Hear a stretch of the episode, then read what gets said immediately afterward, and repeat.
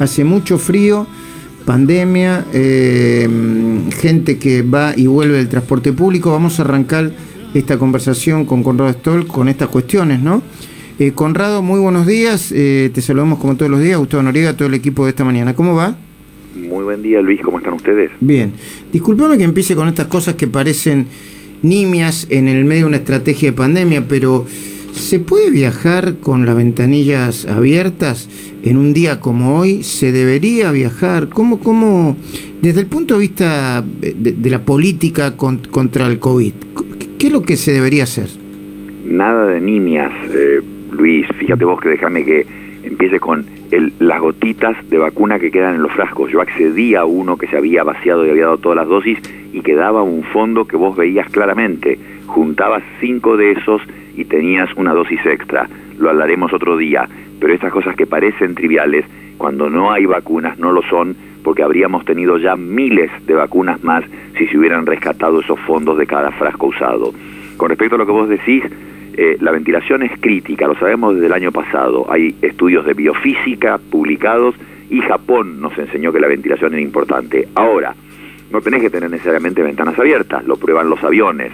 Con que haya un movimiento de aire de adelante hacia atrás, como generan los aviones, renovando el aire varias veces por minuto, es suficiente. Entonces, no es que hay que abrir todas las ventanas de un colectivo, ni eso tiene que quedar bajo la órbita o la voluntad de las personas que están viajando porque se van a pelear, obviamente. Es la empresa tendría que tener fijas abiertas ciertas ventanas que tampoco tiene que ser totalmente una parte y de un lado y el otro. Eso genera la circulación. Y adelante y atrás no todas desde el principio del chofer hasta el fondo. Es algunas de un lado y del otro abiertas parcialmente, generando esa ventilación. Y todo esto porque lamentablemente todos los vehículos que tenemos o los transportes no son tan modernos como para que tengan su propia circulación de aire que pudiera renovarse desde afuera.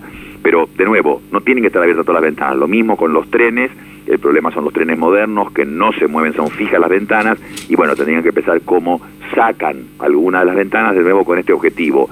Solo algunas de un lado y del otro para generar ventilación. Nada más. Eh, es fundamental. Eh, perfectamente, mm, perfectamente explicado. se supone, yo digo ya se supone porque no sé qué, qué va a suceder, finalmente no va a suceder, que está avanzando un acuerdo para fabricar la vacuna de Sinopharm en el país.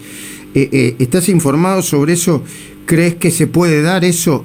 ¿La Argentina puede fabricar vacunas, ya sea la Sputnik, como lo planteó el laboratorio Richmond, o la Sinopharm, como lo está planteando el laboratorio local eh, Synergium, junto con otros laboratorios? Y ahí, ahí tengo un déjà vu, que es lo que vos me estás generando.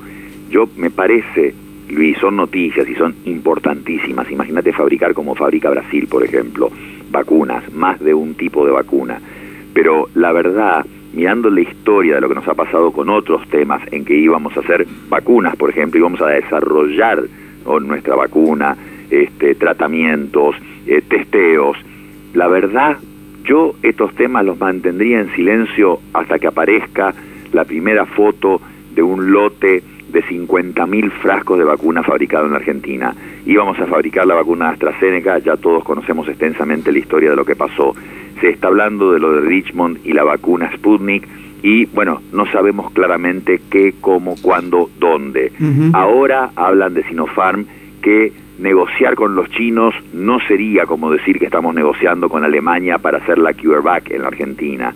Eh, eh, China se ha caracterizado más que Rusia por la oscuridad de sus datos y además la confirmación actual de que esas vacunas tienen menos eficacia que el resto. Entonces, no, no tengo más datos que lo que vos has dicho pero es un tema en el que yo realmente esperaría que, alguien la produzca y aparezca con la caja con los frascos. Exactamente. Y una vez que empecemos a normal, digamos, buena noticia, vamos a aplicarnos la vacuna. Gustavo Noriga, última pregunta para el doctor Conrado Stoll. Sí, Conrado, buen día. Vuelvo al tema de la ventilación, porque escuchaba hace un rato mensaje de un oyente que decía, bueno, pero si hay frío en el colectivo me puedo engripar.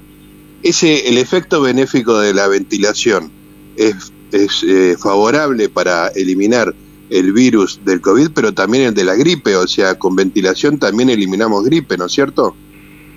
Primero, buena oportunidad para hacer la propaganda de que todo el mundo que está en un transporte de esos tiene que vacunarse para la gripe, quizás hasta los de 30 o 40 años, esperemos que alcancen, que no haya problema, que no todos se acuerden cuando realmente estemos en invierno, empezar ahora para que no pase, el año pasado pasó un poco, se agotaron las vacunas, que todos se vacunen.